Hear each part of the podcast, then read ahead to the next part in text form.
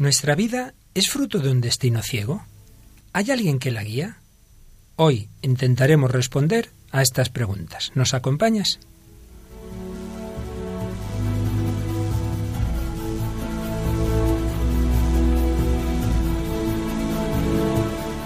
Comienza El hombre de hoy y Dios.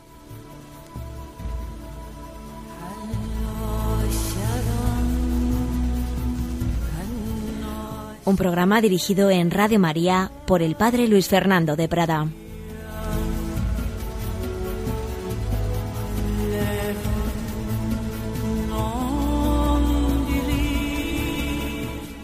Un cordial saludo, queridos amigos, queridos oyentes de Radio María. Bienvenidos a esta nueva edición del Hombre de hoy y Dios.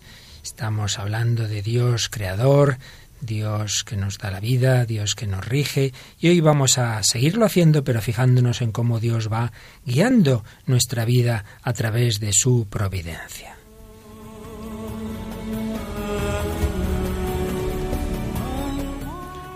Y esta semana contamos con nuestra habitual colaboradora Tamara Blandino. Hola Tamara, ¿qué tal? Hola Luis Fer, muy bien. Te dejamos descansar la semana pasada, pero aquí vuelves firme en la fe.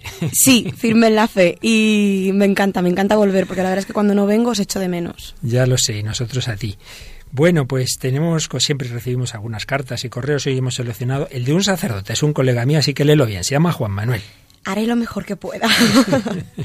A ver, Juan Manuel nos dice, hoy he tenido posibilidad de escucharos. Me ha parecido muy interesante el programa. Sobre todo, se podría decir que es fresco y ameno. Me ha gustado porque presenta temas importantes, frente a los temas frívolos y superficiales que otras emisoras ofrecen en esta franca, de una forma amena y atractiva para esta hora. Enhorabuena. Bueno, tengo un colega muy amable, pues vamos a pedirle al Señor que en este programa de hoy sigamos profundizando en esos temas tan importantes, pero de una manera para todos agradable.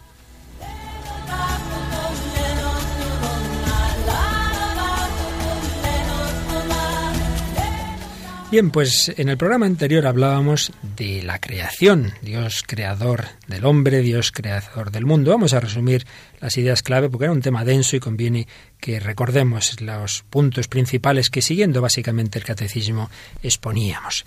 Esa doctrina sobre la creación no es una mera búsqueda de, de, cuestiones, digamos, de curiosidad, sino que trata de grandes cuestiones existenciales del origen y del fin.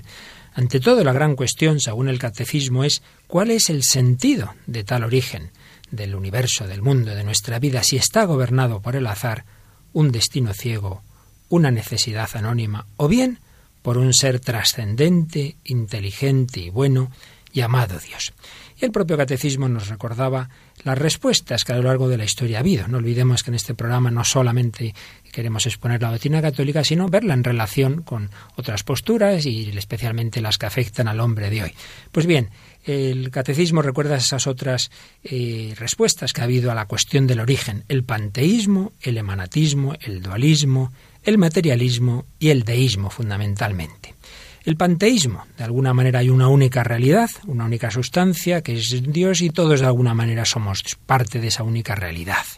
El emanatismo, Dios, de Dios procede de una manera necesaria la creación, algo así como de la fuente procede necesariamente el río.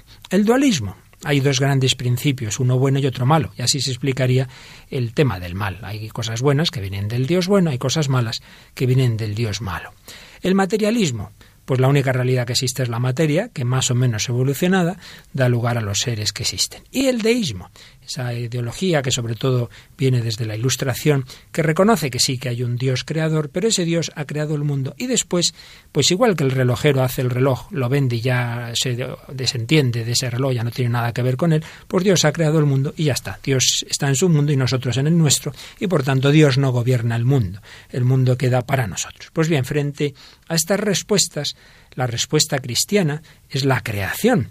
Eh, que podemos llegar a ella por la razón, hemos ido viéndolo, veíamos en programas anteriores como los datos que nos da nuestra razón al pensar en el mundo, pues hace razonable eh, proceder de la creación al creador, como si nos encontramos un cuadro, pues enseguida decimos esto lo ha hecho un pintor, incluso por las características del cuadro podemos ver de qué época es, etcétera.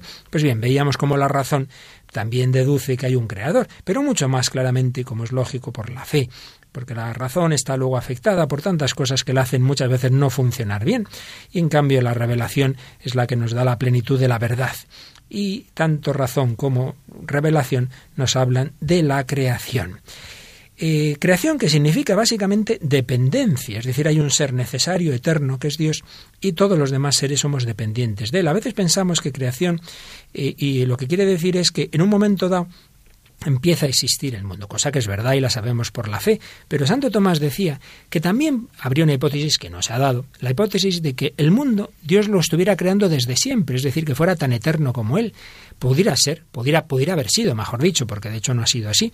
Podía haber sido, porque lo esencial de la creación no es que ha empezado en un momento dado, sino que es absolutamente dependiente de su creador. Es una cosa que no se suele tener en cuenta, yo he oído a veces incluso explicaciones de gente muy sabia, y esto se equivoca. La creación no es necesariamente origen temporal, sino ante todo dependencia del creador. Dependencia de un único principio eterno y necesario. Dios crea el mundo de la nada, es decir, no necesita una materia preexistente, pues no había nada. De hecho, por la fe sabemos que en efecto es una creación temporal. De ahí viene la distinción entre Dios y el mundo. Frente a esa respuesta que os decía, el panteísmo, todo es divino, todos somos Dios de la misma, más o menos de la misma forma, frente a esto está la respuesta cristiana. No, no, Dios es Dios y todos los demás somos criaturas. Creación de la nada, creación libre no procedemos necesariamente de Dios como, como el río procede necesariamente de, la fuente. No, no, Dios ha creado porque ha querido, por su libre voluntad, por amor, pero en cualquier caso creación libre. Creación, recordábamos también, como primer paso de la historia de la salvación. Dios crea para introducirnos en su amistad, eh, la creación va orientada a la alianza en Jesucristo.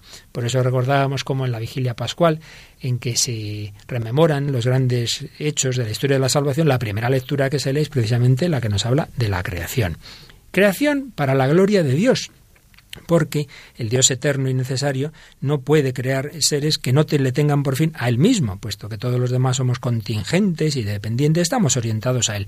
Pero eso hay que entenderlo bien, es un punto de especial importancia en, la, en el diálogo con el hombre contemporáneo, porque las ideologías de los últimos siglos han mostrado como una especie de Dios enemigo del hombre, y claro, Dios quiere que le sirvamos y le adoremos, nos tiene ahí como marionetas. No, no. Cuando decimos que todo está hecho para la gloria de Dios, es como decir para la felicidad del hombre, porque así como la gloria de unos padres que sus hijos sean felices y se realicen, la gloria de Dios, decía San Ireneo, es que el hombre viva. Y de hecho, el Catecismo número 319 dice una frase muy bella. La gloria para la que Dios creó a sus criaturas consiste en que tengan parte en su verdad, su bondad y su belleza. Por tanto, creados para la gloria de Dios, que es nuestra plenitud. También hacíamos una mención a que la creación es obra de la Santísima Trinidad. Esto ya sí que solo lo sabemos por la revelación, no por la razón. Hay tres personas en Dios y todas las obras de Dios hacia afuera de sí mismos son comunes a las tres personas. Es verdad que se atribuye particularmente al Padre, pero realmente son el Padre, el Hijo y el Espíritu Santo, las tres personas divinas, las que crean el mundo. Bueno, básicamente es lo que ya más o menos dijimos en el programa anterior, pero también decíamos, y damos un pasito más, que Dios que ha creado, hemos recordado libremente, ha creado por sabiduría y por amor, por sabiduría y por amor. Y por eso el número 295 del Catecismo nos dice, el mundo no es producto de una necesidad cualquiera, de un destino ciego o del azar, sino que procede de la voluntad libre de Dios que ha querido hacer participar a las criaturas de su ser, de su sabiduría y de su bondad. Y nos pone unas cuantas citas de varios lugares de la Escritura que nos explican esto y que nos lee Tamara. Porque tú has creado todas las cosas. Por tu voluntad, lo que no existía fue creado. Cuán numerosas son tus obras, Señor. Todas las has hecho con sabiduría. Bueno es el Señor para con todos, y sus ternuras sobre todas sus obras. Dios crea por sabiduría y por amor. Dios crea de la nada, es decir, no necesita nada persistente ni ninguna ayuda para crear. Eh, y esto de que Dios crea de la nada, que ya hemos mencionado, el catecismo nos recuerda algo muy importante, y es que es una verdad llena de promesa y de esperanza. Si Dios ha creado de la nada, puede también hacer otras obras muy grandes que enseguida vamos a recordar. Pero primero vamos a traer a colación un texto precioso del Antiguo Testamento. En el segundo libro de los Macabeos se nos cuenta el martirio de esos siete hijos de una misma madre que los van matando uno a uno delante de su madre por no querer renegar de la fe en Yahvé. Y al último le intentan seducir con promesas y entonces su madre se dirige a él, eh, a sus hermanos antes y luego ya cuando solo queda el último solo a su hijo último pequeño y le dice estas palabras tan bellas. Yo no sé cómo aparecisteis en mis entrañas, ni fui yo quien os regaló el espíritu y la vida, ni tampoco organicé yo los elementos de cada uno. Pues así, el creador del mundo, el que modeló al hombre en su nacimiento y proyectó el origen de todas las cosas, os devolverá el espíritu y la vida con misericordia, porque ahora no miráis por vosotros mismos a causa de sus leyes. Te ruego, Hijo, que mires al cielo y a la tierra, y al ver todo lo que hay en ellos, sepas que a partir de la nada lo hizo Dios, y que también el género humano ha llegado así a la existencia. Pues bien, desde esta fe, que como vemos estaba ya clara en el Antiguo Testamento, podemos sacar, y así lo hace el Catecismo, unas consecuencias muy bonitas para nuestra vida. Número 298 nos dice que puesto que Dios puede crear de la nada, también puede, por el Espíritu Santo, dar la vida del alma a los pecadores, creando en ellos un corazón puro. Esto es muy consolador. Uno puede decir, y hay personas que lo dicen, Buah, yo ya mi vida no tiene solución, he hecho tantos pecados, estoy ya tan enganchado a cosas malas, no, no, esto ya no tiene, no tiene salida. Pues no es verdad. Y si Dios creó de la nada el universo, también puede crear de la nada tu corazón, es decir, puede hacer como que empiece tu vida de nuevo. Es lo que vemos tantas veces en los conversos. Puede convertir a los pecadores, puede dar la vida del cuerpo a los difuntos mediante la resurrección. Cuando se oye, va, todo tiene remedio menos la muerte, pues ese no tiene fe en la resurrección. También la muerte tiene remedio. Jesús murió y resucitó. Y por eso dice San Pablo, en la carta a los romanos, que Él da la vida a los muertos y llama las cosas que no son para que sean. Son dos aspectos relacionados, crear y resucitar. Y también puede dar la luz de la fe a los que lo ignoran. Son consecuencias muy consoladoras de la fe en que Dios nos ha creado de la nada. Pero otro apartadito del catecismo nos dice que Dios crea un mundo ordenado y bueno. Claro, si Dios es suma inteligencia y sabiduría, y Dios crea con sabiduría, la creación está ordenada. Por eso el número 299 nos dice que creada en y por el Verbo eterno, imagen del Dios invisible, la creación está destinada, dirigida al hombre, imagen de Dios, llamada a una relación personal con Dios, nuestra inteligencia, participando en la luz del entendimiento divino, puede entender lo que Dios nos dice por su creación. Dios es sumamente, infinitamente inteligente, ha creado un mundo ordenado y nos ha creado con inteligencia que, con la que podemos entender qué nos está diciendo Dios. Pero también nos ha creado con amor, con bondad. Salida de la bondad divina, la creación participa en esa bondad. Y de hecho, Tamara, recordarás Aquí en esa primera lectura de la vigilia pascual del Génesis se repite muchas veces cada vez que Dios crea los astros, eh, los animales, una frase. Y, Dios, y vio Dios que era bueno, muy bueno. Todo lo que va creando Dios nos dice la Escritura que era muy bueno. Por eso el Catecismo nos dice que la creación es querida por Dios como un don dirigido al hombre, como una herencia que le es destinada y confiada. Y por eso la Iglesia, en diversas ocasiones, y el Papa Benito XVI insiste mucho en ello, ha tenido que defender la bondad de la creación, comprendida la del mundo material. El mundo es bueno, tenemos que cuidarlo, no podemos hacer eh, barbaridades y cargarnos la naturaleza. Bien, y un apartado más, antes de hacer una pausa en, en este programa, es que Dios, por un lado, trasciende la creación. Dios es otra cosa. Dios es otro ser.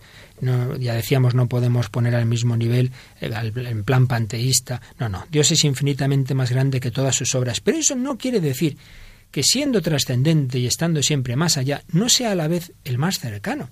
Porque el Creador, soberano y libre, nos dice el número 300 del Catecismo, está presente en lo más íntimo de sus criaturas. Y de hecho hay una frase muy bonita que San Pablo dijo en Atenas y que nos recoge en los Hechos de los Apóstoles. En Él vivimos, nos movemos y existimos. Y San Agustín, en sus confesiones, nos dice también unas palabras famosas.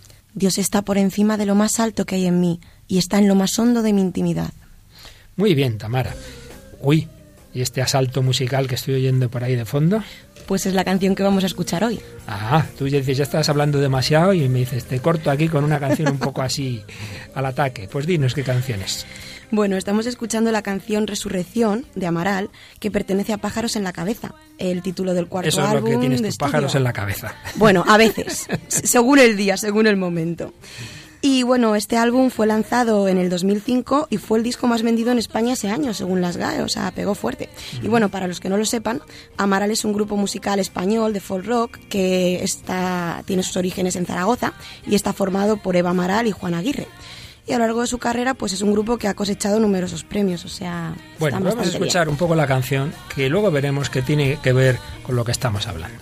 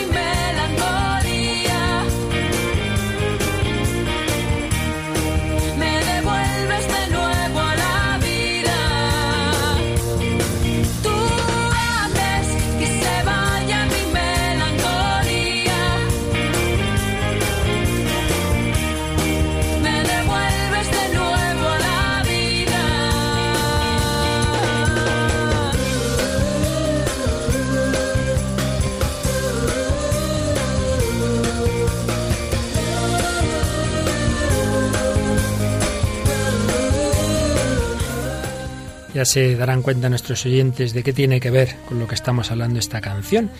Eh, parece que hace alusión a un encuentro, a una persona que hace que una persona, que alguien que estaba triste, melancólico, pues cambie su vida. Dice, me devuelves de nuevo a la vida, me devuelves de nuevo a la vida.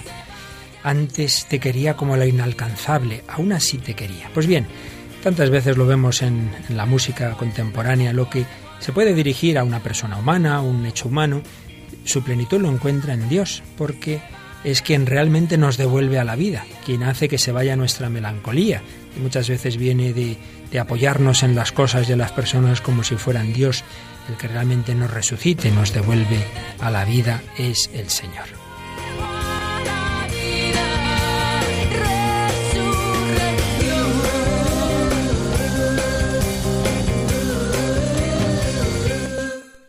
Muy bien, te gusta, ¿verdad, Tamara? Sí, es muy bonita esta canción. Pues el Señor nos devuelve de nuevo a la vida. Y eso es lo que vamos a escuchar ahora, eh, que le ocurrió a una persona de la que ya hablamos hace ya bastante tiempo, uno de los primeros programas, Tatiana Goricheva. Eh, una mujer eh, que nació en la entonces llamada Unión Soviética. A ver dónde tengo yo por aquí el año, sí, nació en, la ciudad que se llamaba todavía Leningrado en 1947 y naturalmente fue educada en el mayor marxismo y comunismo, fue miembro del Partido Comunista, pero bueno, no voy a avanzar más, porque aunque ya digo que en alguna ocasión ya leímos algunos textos suyos, pero tenemos aquí una grabación que han hecho compañeros nuestros de Radio María, porque en un colegio de religiosas han preparado un disco muy interesante con diversos testimonios de conversiones y uno de ellos el de Tatiana Goricheva, que se ha grabado aquí y es como si la entrevistaran naturalmente lo que le oímos decir a, quien habla en su nombre son textos escritos por, por Tatiana Goricheva en, en, sus libros. Pues bien, de, ese, de, esa, de esa entrevista supuesta, Tatiana Goricheva la hemos resumido un poquito, pero vamos a escucharla con atención porque creo que es un testimonio precioso y nos puede ilustrar mucho lo que hemos ido viendo en los últimos, en los últimos programas del hombre de hoy y Dios.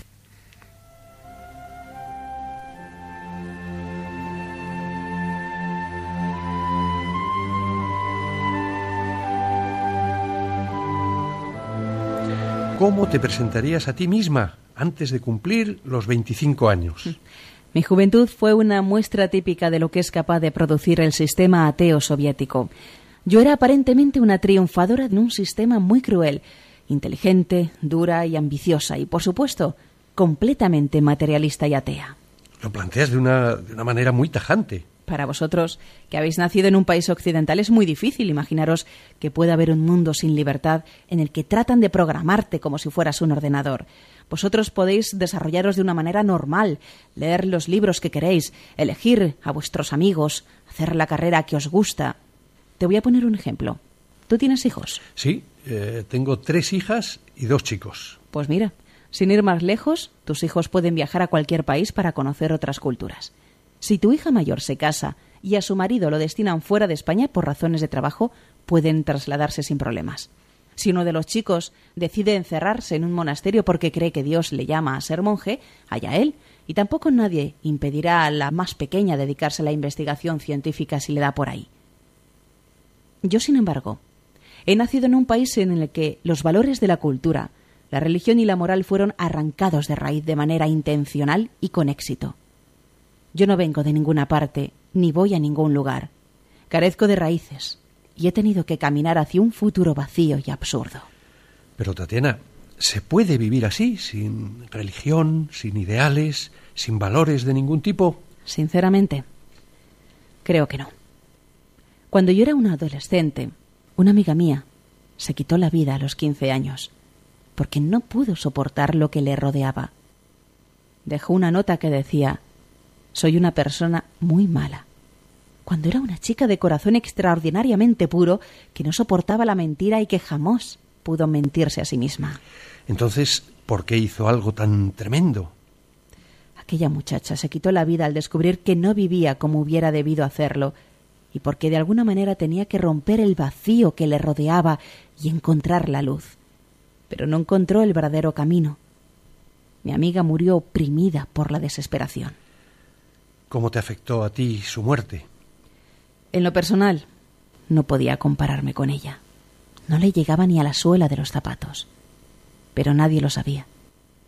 En las redacciones escolares escribía que amaba a mi patria, a Lenin y a mi madre, pero eso era pura y llanamente una mentira. Desde mi infancia odié todo lo que me rodeaba. Odiaba a las personas con sus minúsculas preocupaciones y angustias. Más aún, me repugnaban. Odiaba a mis padres, que en nada se diferenciaban de todos los demás y que se habían convertido en mis progenitores por pura casualidad. Oh sí, yo enloquecía de rabia al pensar que sin deseo alguno de mi parte y de modo totalmente absurdo me habían traído al mundo. Odiaba hasta la naturaleza con su ritmo eternamente repetido y aburrido, verano, otoño, invierno. Lo único que yo amaba era la soledad absoluta. Solo era feliz cuando me sumergía entre los libros, en un mundo ideal, fuera de la realidad. Ay, Tatiana, ¿qué te decían tus padres? ¿Se daban cuenta de lo que sucedía en tu interior? Ni de lejos. Ellos estaban contentos conmigo. El desprecio que alentaba en mi interior por mis padres no fue obstáculo para que externamente pasase por una niña tranquila. Yo no daba problemas. Tenía éxito en el colegio, siempre ganaba algún tipo de premio y era una alumna que destacaba. Era alabada por los profesores y querida por mis compañeros. Me dejas sin palabras. ¿Qué clase de educación había entonces para tener como modelo a una niña que está llena de odio?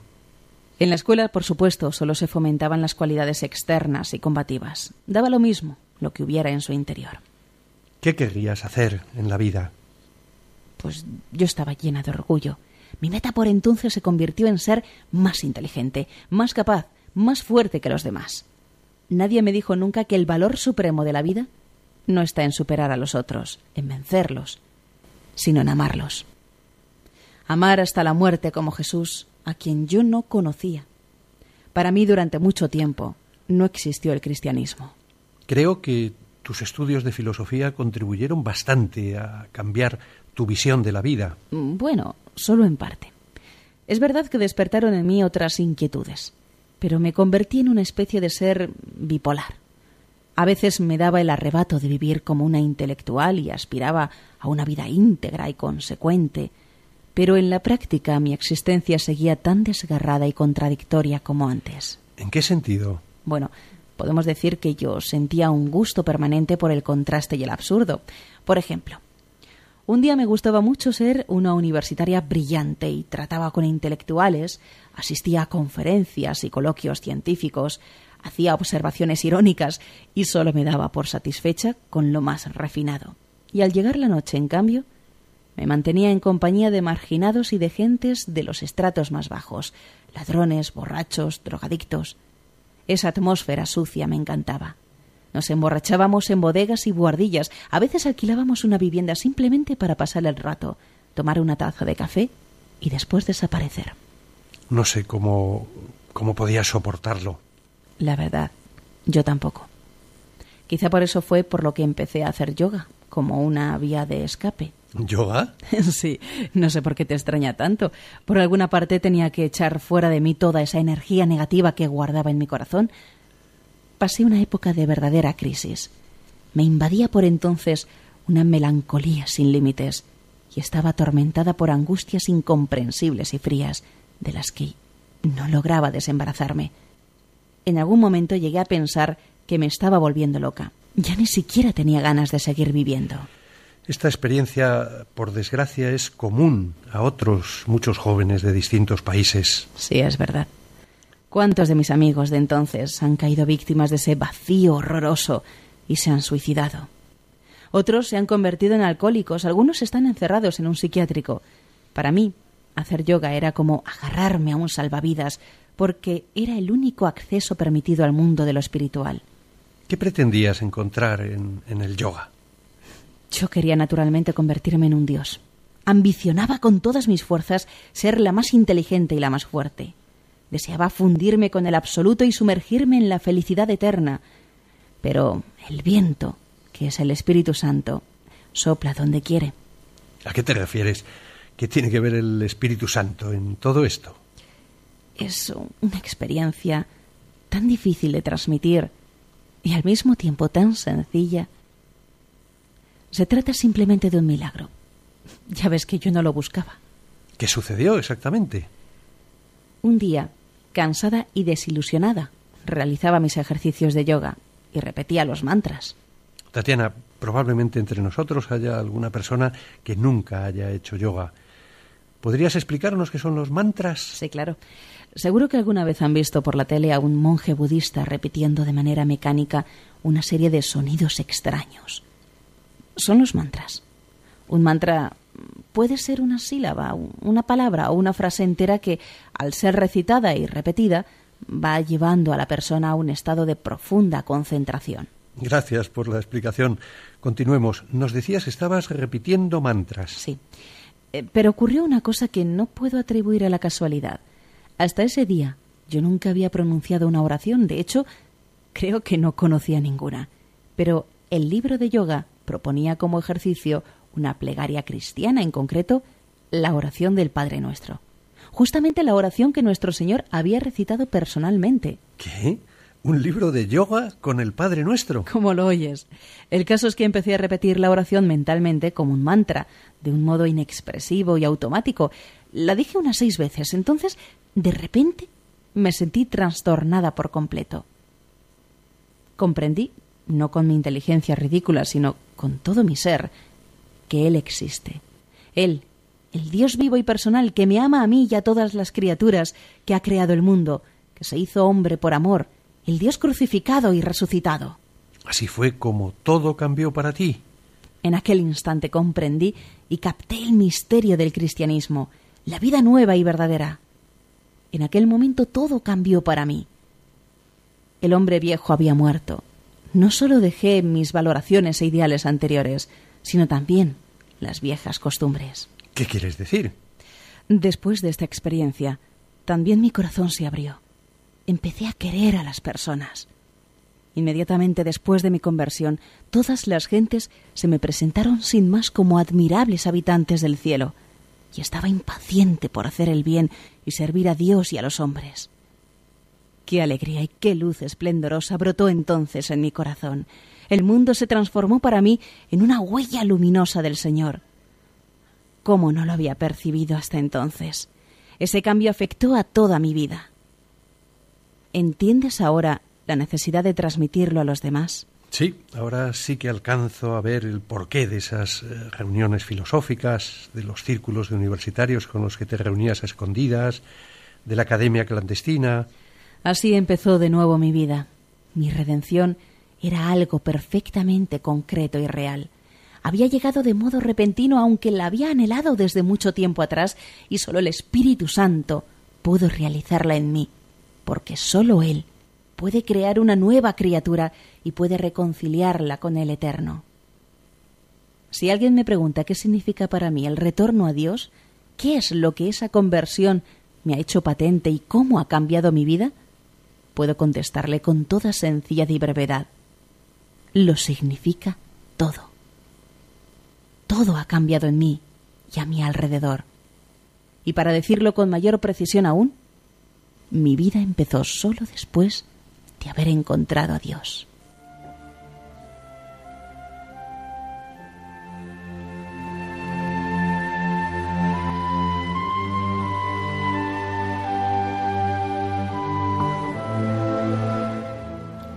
Pues acabamos de escuchar este testimonio tomado de las obras de Tatiana Goricheva, esta mujer que nació en Leningrado en 1947 y fue expulsada de la entonces Unión Soviética justo una semana antes de los Juegos Olímpicos que se celebraron en Moscú en 1980. En julio del 80 llegaba a Viena y creo que vive ahora en París. Tatiana Goricheva, testimonio de ese empezar de nuevo, de esa creación, de cómo Dios nos va guiando nuestra vida, de lo que parecen casualidades, son caminos de su actuación.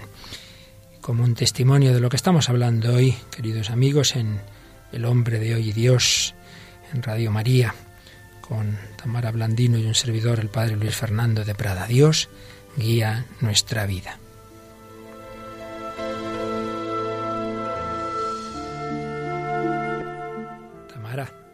Tamara, te has, te has fijado que, luego comentamos un poco el testimonio, pero te has fijado que nos habla, una de las cosas que te decía Tatiana, es que eh, ella renegaba antes de su conversión de sus padres, pensaba que había venido al mundo por casualidad, o, eh, había sido fruto de nada, de una pura pasión, pero ella no, no tenía un origen en el amor de nadie. Y creo que nos has traído una canción sobre la cual vamos a meditar un poquito eh, de este testimonio de Tatiana Goricheva, de alguien a quien le ocurrió algo parecido. Es una canción preciosa que en inglés Holy Mother, Santa Madre, que nos va a ir explicando su historia.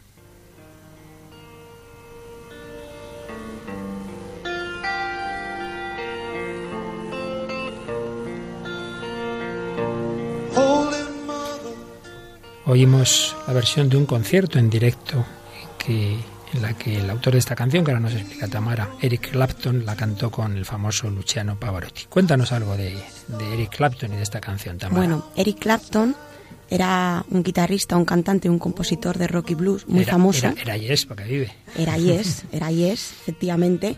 Eh, conocido por su magistral habilidad con la guitarra eléctrica. Y él era, es porque iba a empezar contando, ah, que era primero fue famoso por formar parte del grupo de Yardbirds y después fue más famoso por formar parte del grupo Cream. O sea, con los dos grupos tuvo mucho éxito. Y finalmente, cuando decide emprender su carrera en solitario, como actualmente, pues sigue triunfando y de hecho, bueno, el número de, álbumes y de discos que tiene, yo que lo estuve mirando ayer, es, es, impresionante. Esta canción en concreto que estamos escuchando pertenece a su álbum August, Agosto, que fue editado en 1986, llegando a ser el álbum más vendido de Clapton hasta la fecha. Y efectivamente, como has dicho, la canta con Luciano Pavarotti, tenor italiano de los más famosos que, que hemos tenido. Vamos a escucharla un poquito y luego traducimos la letra.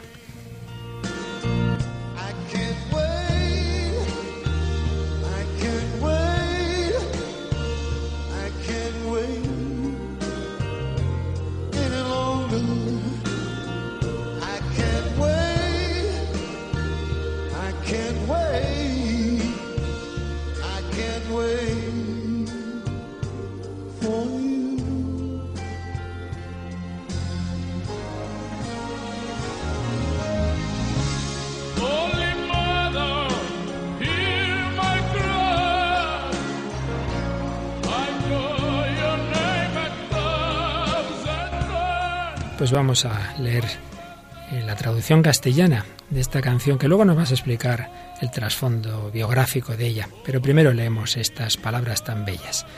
Eh, Eric Clapton y Luciano Pavarotti están diciendo, Madre Sagrada, ¿dónde estás? Esta noche me siento partido en dos. He visto las estrellas caerse del cielo. Santa Madre, no puedo evitar llorar. Oh, necesito tu ayuda esta vez para pasar esta solitaria noche. Dime, por favor, en qué lugar girar para encontrarme nuevamente. Santa Madre, escucha mi oración. De alguna forma sé que estás allí todavía. Por favor, dame algo de paz mental que se lleve este dolor. No puedo esperar, no puedo esperar por más tiempo. No puedo esperar. Santa Madre, escucha mi llanto. He maldecido tu nombre cientos de veces. Siento la ira corriendo por mi alma. Santa Madre, no puedo mantener el control. Oh, siento que el fin llegó, mis pies no correrán más. Tú sabes que preferiría estar en tus brazos esta noche. Preferiría estar en tus brazos esta noche. Cuando mis manos no toquen más ni mi voz permanezca, me desvaneceré. Santa Madre, entonces estaré acostado, a salvo, en tus brazos. Tamara, ¿nos cuentas algo de la vida de Eric Clapton que puede tener que ver con esta canción? Bueno, definitivamente él tuvo una situación cuando era pequeño que le hizo madurar de golpe que imagino que le haría pues como bueno, como muchos de los testimonios que hemos leído de personas que más tarde se han convertido, que dicen, yo de pequeño es curioso porque era un niño malo, era un niño pícaro, un niño tal, pues él mismo, de él mismo dice que de pequeño creció siendo un niño callado, solitario y, dice literalmente, un niño malo y aún así, bueno, hoy en día es conocido por su sentido del humor y, tiene una gran fe, como podemos ver. Lo que le pasó fue que su madre, cuando tenía 16 años, se quedó embarazada. Bueno, él nació en el 45 y su madre se quedó embarazada de, un militar canadiense que estaba destinado allí en, la Segunda Guerra Mundial, en Inglaterra, efectivamente. Entonces supongo que por la juventud de su madre y bueno, por la situación familiar que vivieran, decidieron que sus abuelos se iban a hacer pasar por sus padres y su madre por su hermana mayor. Eh, su madre, que se supone que es su hermana mayor, se casa, rehace su vida, se va a vivir fuera del país y cuando viene a visitar a su familia, cuando Eric Clapton tiene 10 años, bueno, 9 años exactamente, casi 10, eh, en ese viaje descubre que en realidad su hermana mayor es su madre, sus sobrinos son sus hermanastros y sus abuelos son, pues, o sea, lo que él pensaba sus padres eran sus abuelos. Y obviamente, pues esto fue un duro golpe para él. Claro. Y por eso Quizá esta expresión que aparece aquí en la canción, siento la ira corriendo por mi alma, pues tenga que ver con eso, ese momento que él se entera de, cómo ha sido concebido, pero al final es precioso, ¿no? Como nos dice, estaré al Santa Madre acostado a salvo en tus brazos. Por ello, la canción nos recuerda lo que estamos hablando y quizá en nuestra vida pues hay muchos acontecimientos dolorosos que nos han dejado heridas y si uno piensa que su vida la lleva el destino, pues claro, es como para desesperarse. Pero si pensamos que a pesar de todo, a pesar de nuestros malos actos o los que hemos heredado de nuestros padres o de quien sean, hay una mano providente que saca bien del mal, es muy distinto. Vamos a escucharla un poquito más, porque con tanto hablar nosotros no hemos dejado a nuestros oyentes disfrutar de esta bella música.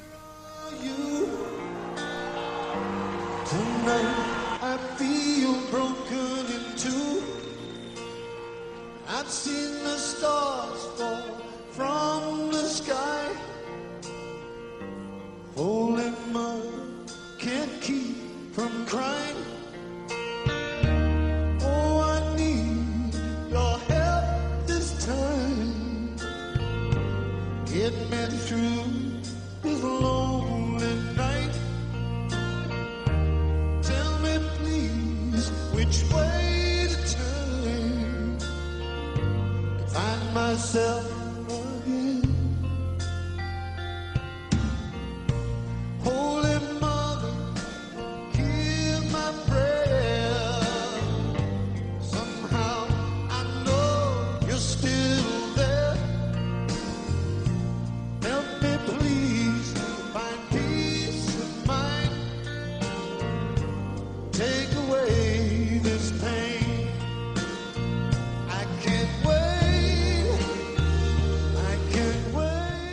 Santa Madre, escucha mi oración. Por favor, dame, dame algo de paz mental que se lleve este dolor.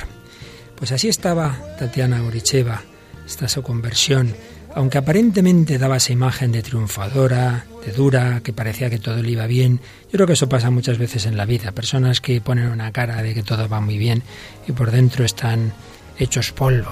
¿Qué te has fijado del testimonio de Tatiana Goricheva, Tamara? Pues empieza diciendo que, no se puede vivir sin valores, no se puede vivir sin fe y básicamente que no se puede vivir sin raíces.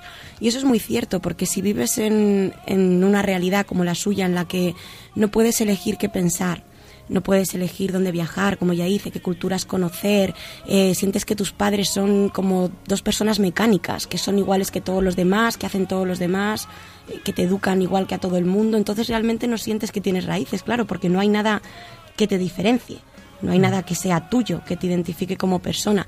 Y yo creo que eso es lo que la, lo que la llevaba a sentir ese, ese gran vacío del que ella habla. Te llega también que antes mencionabas, a propósito de Clapton, lo del niño malo, pues que esa amiga suya que se suicidó muy jovencita y que dejó un papel que decía soy muy mala. Y es que hay personas que si solo se miran a sí mismos y no miran el amor de Dios y su misericordia y ven solo su maldad, pues acaban en esa situación de, de negrura. Y así estaba también Tatiana, odiaba a las personas con sus pequeñas preocupaciones, eh, todo le parecía absurdo y entonces busca una salida por el yoga. Hace ya tiempo hablamos en algún programa de esas salidas, de supuesta espiritualidad, pero que al final dice buscaba convertirme en un Dios, fundirme con el absoluto y no lo conseguía.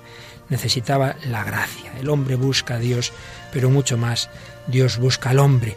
Y lo que parecía una casualidad, ese mantra que le ponen en el libro de yoga, resulta que era el Padre Nuestro, y sí, sí, casualidad. Nada es casual, todo es providencial.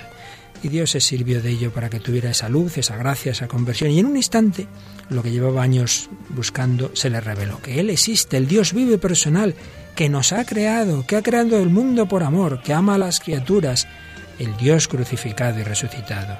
Y así empezó la vida nueva, y empezó a ver a todas las personas como habitantes del cielo. Holy Mother, Santa Madre, llévanos también al cielo contigo.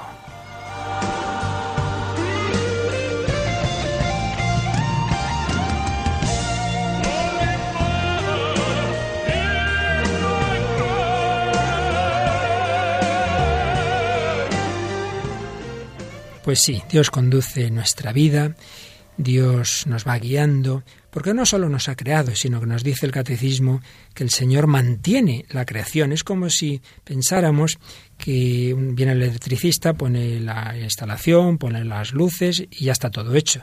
Bueno, si usted no enciende y no hay corriente, ya pueden estar las bombillas, que, sin corriente no hay luz. Pues Dios no es que nos haya creado y luego dice, bueno, ahí os quedáis, no, no es que nos está creando permanentemente.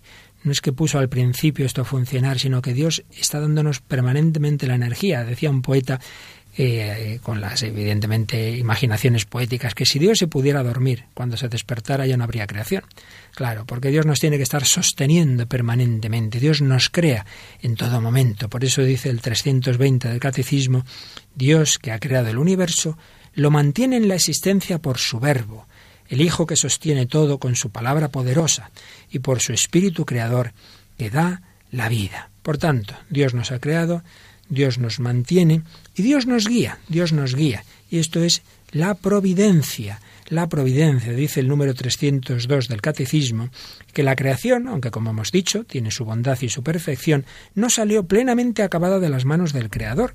Fue creada en estado de vía hacia una perfección última todavía por alcanzar y llamamos divina providencia a las disposiciones por las que Dios conduce la obra de su creación hacia esta perfección. Y nos añade este número del catecismo. Dios guarda y gobierna por su providencia todo lo que creó, alcanzando con fuerza de un extremo al otro del mundo y disponiéndolo todo con dulzura. Disponiéndolo todo con dulzura. Claro, aquí lo más difícil, que ya profundizaremos en un próximo programa porque es un tema muy complejo para verlo solo en unos minutos, lo difícil es cómo se, se junta este gobierno de Dios, que Dios dirige el mundo, con que somos libres y los hombres hacemos actos malos. Y ese es el lío, que es realmente eh, algo que supera nuestra capacidad mental, pero la escritura nos da algunas pistas para acercarnos a este misterio. Pero bueno, ya profundizaremos en ello. Vamos a ver un ejemplo de ello, como solemos hacer en el cine. Eh, eh, las grandes obras literarias a veces han sido llevadas al cine y es lo que ocurre con la película que nos trae hoy, nos trae hoy Tamara, ¿verdad? Que es Los Miserables, que se ha llevado al cine en varias versiones, pero ¿cuál nos has traído tú hoy? Efectivamente, pues Los Miserables es una película, la que vamos a escuchar, de 1998, dirigida por Billy Ogos, fue adaptada por Rafael Iglesias de la novela homónima de Víctor Hugo, y en este caso fue protagonizada por Liam Neeson, Geoffrey Rush, Uma Thurman y Clary Dance. Pues lo que nos interesa ahora para, para nuestro programa es que ahí vemos un entrecruzarse de acciones buenas y malas, eh, más bien malas en muy buena medida, pero el protagonista principal es un hombre que en esa miseria, por eso se llaman los miserables, de, de la época del siglo XIX, em, eh, había robado de pequeño pan, pobrecito, y por eso le meten 19 años en un penal espantoso. Y ahí lo pasa muy mal y se hace más malo, porque el mal muchas veces y tantas veces ocurre que en la cárcel uno se hace peor, en vez de lo que tenía que ser las cárceles, ¿no? Lugares de rehabilitación se hace peor. Pero sale no tiene nada, está absolutamente en la pobreza, intenta ver si puede dormir en algún sitio, en ningún sitio le dejan, hasta que le dicen llame a esa casa. Es la casa del obispo, precisamente. Entonces vamos a escuchar dos momentos. Uno es cuando llama a la puerta, luego él va a dormir allí, va a cenar, le invitan a cenar, pero resulta, y esto no lo escucharemos, que por la noche se levanta y roba los, los, cubiertos de plata. Entonces lo que sí vamos a escuchar es cuando le encuentran los gendarmes y lo devuelven al obispo con, con, esa, con ese cargamento de lo que ha robado. Vamos a ver lo que dice el obispo, que vive en su casa una ama de llaves, estas típicas señoras mayores, que está negra de lo que le han robado. Y bueno, pues vamos a escuchar esos dos momentos, cuando llama a la puerta y cuando le, le detienen. ¿Le sobra algo de comida para darme? Pase. Oiga, soy un convicto. Me llamo Jean Valjean. He cumplido 19 años de trabajos forzados. Me soltaron hace cuatro días. Estoy libre bajo palabra. Mesías, sea bienvenido a compartir la cena con nosotros. Soy un convicto. ¿Ya ha visto mis papeles? Los he visto, sí. ¿Va a dejarme entrar en su casa?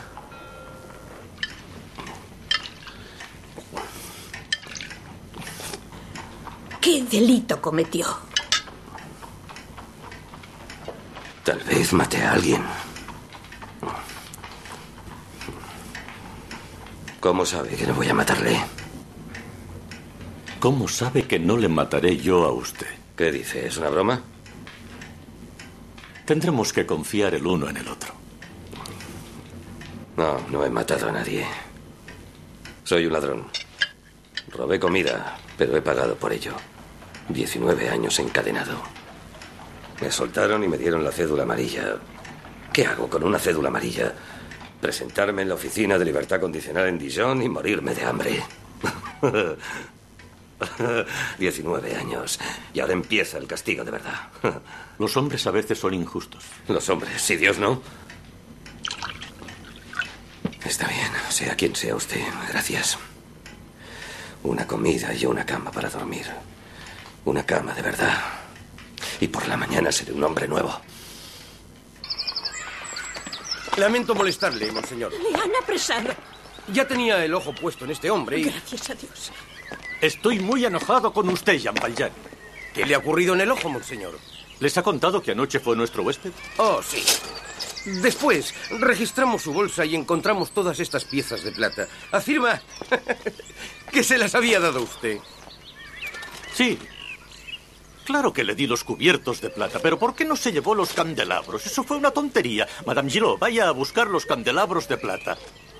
Valen por lo menos dos mil francos. ¿Por qué se los dejó? Vaya. ¿Se olvidó de cogerlos? ¿Significa eso que nos ha dicho la verdad? Por supuesto. Gracias por traerle de vuelta. Me siento muy aliviado. Suéltenle. ¿De verdad va a dejarme libre? ¿No ha oído al obispo? Madame Gillot, ofrézcales vino a estos señores. Estarán sedientos. Gracias.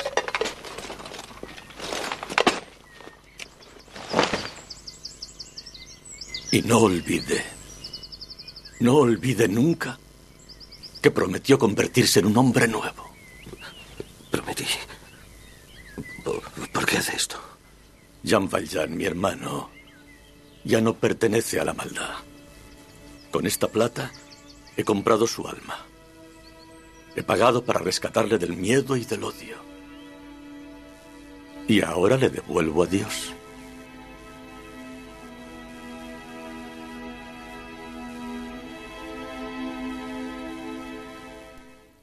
Bueno, qué bonito, ¿verdad, Tamara? Precioso. Es impresionante. No ¿eh? solamente lo que hace, que el gesto es, es maravilloso, los- al primero abrirle la puerta y después dejar que lo suelten, pero sino lo que le dice.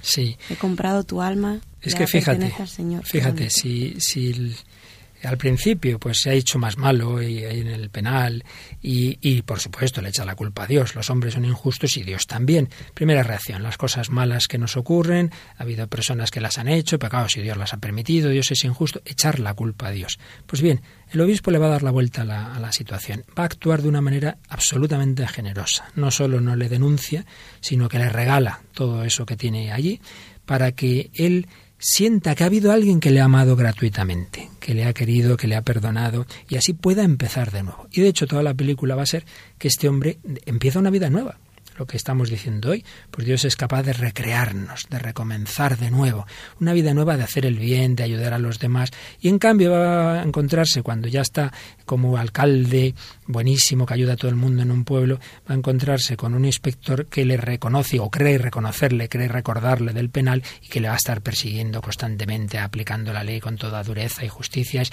Cuando procedemos de la gratuidad, de la misericordia, nuestra vida se convierte en misericordia. Y en cambio, cuando todo lo vemos así como muy en plan justicia legalista y tal, pues nuestra vida se queda en eso, en, lo que damos de, por nosotros mismos, que es bien poco. Por eso creo que es un ejemplo precioso. Somos instrumentos de la providencia. Es verdad eso tiene una gran responsabilidad. Podemos hacer daño y la gente echar culpa a Dios por cosas nuestras. Pero veámoslo en positivo. Dios ha querido que los hombres colaboremos a su providencia. Este obispo fue instrumento de la providencia de Dios para que este hombre descubriera el amor. Pero esto no es una pura película, una pura novela, sino que esto es real pues todo cristiano, todo buen cristiano, todo santo es instrumento de la divina providencia. Por supuesto, para ello necesitamos ser movidos por el Espíritu Santo y no meramente por nuestras ideas, mucho menos por nuestras apetencias, nuestras pasiones. Por eso vamos a ir terminando nuestro programa invocando al Espíritu Santo. Él es capaz de rehacer nuestra vida, de crearnos de nuevo.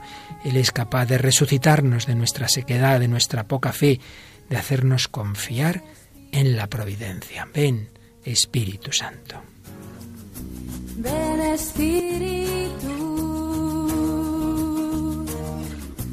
Ven, Espíritu.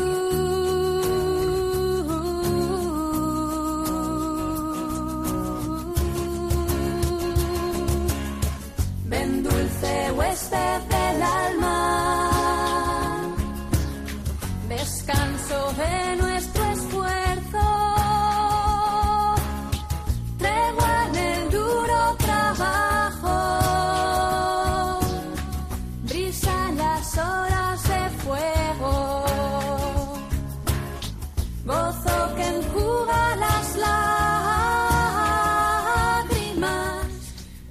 decía el Papa Benedicto XVI en su encíclica Caritas in Veritate. El ser humano no es un átomo perdido en un universo casual, sino una criatura de Dios, a quien Él ha querido dar un alma inmortal y al que ha amado desde siempre. Si el hombre fuera solo fruto del azar o la necesidad, o tuviera que reducir sus aspiraciones al horizonte angosto de las situaciones en que viva, en que vive, y el hombre no tuviera una naturaleza destinada a trascenderse en una vida sobrenatural, no podríamos hablar de auténtico desarrollo. Y en otro lugar decía el Papa, creo en Dios Padre, creador del cielo y de la tierra, creo en el Espíritu Creador, es decir, creemos que en el origen está el Verbo eterno, la razón y no la irracionalidad. Creemos en el Dios que es Espíritu Creador, razón creadora, del que proviene todo y del que provenimos también nosotros. Pero la segunda parte del credo nos dice algo más. Esta razón creadora es bondad, es amor, tiene un rostro, se ha manifestado como hombre, es tan grande que puede permitirse hacerse muy pequeño. El que me ha visto a mí, ha visto al Padre, dice Jesús. Dios ha asumido un rostro humano, nos ama hasta el punto de dejarse clavar por nosotros en la cruz. El Logos, Creador, esta razón creadora ama personalmente al hombre, lo ama apasionadamente y quiere a su vez ser amado. Por eso esta razón creadora da vida y amor. Su amor se manifiesta lleno de misericordia. Es un amor que perdona más allá de todo límite. Es el amor que movió a ese obispo a perdonar para que aquel convicto descubriera un amor más grande. Ven Espíritu Santo, renueva nuestra vida. por tu bondad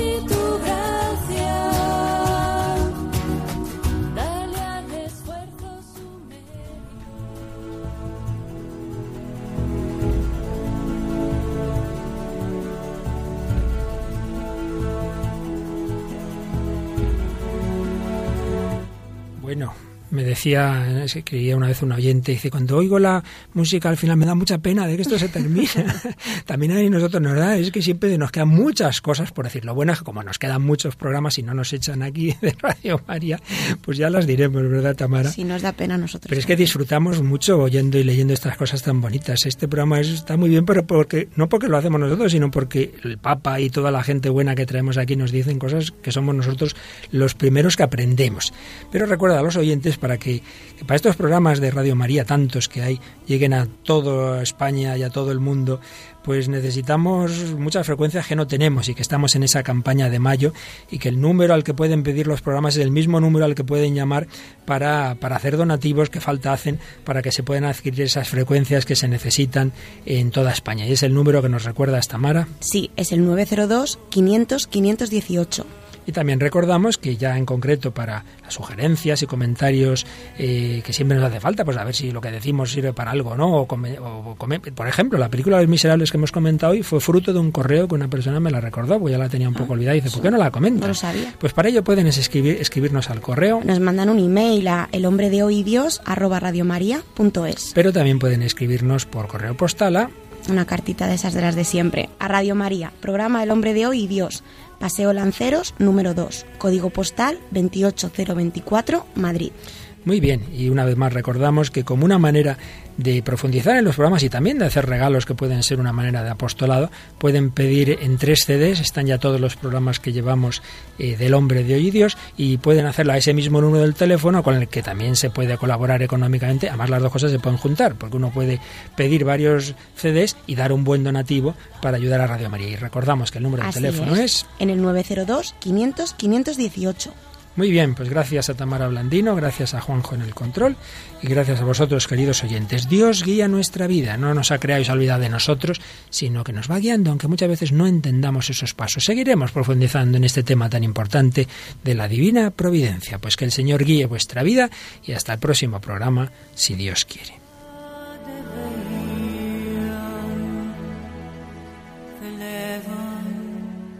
Finaliza El hombre de hoy y Dios, un programa dirigido por el padre Luis Fernando de Prada.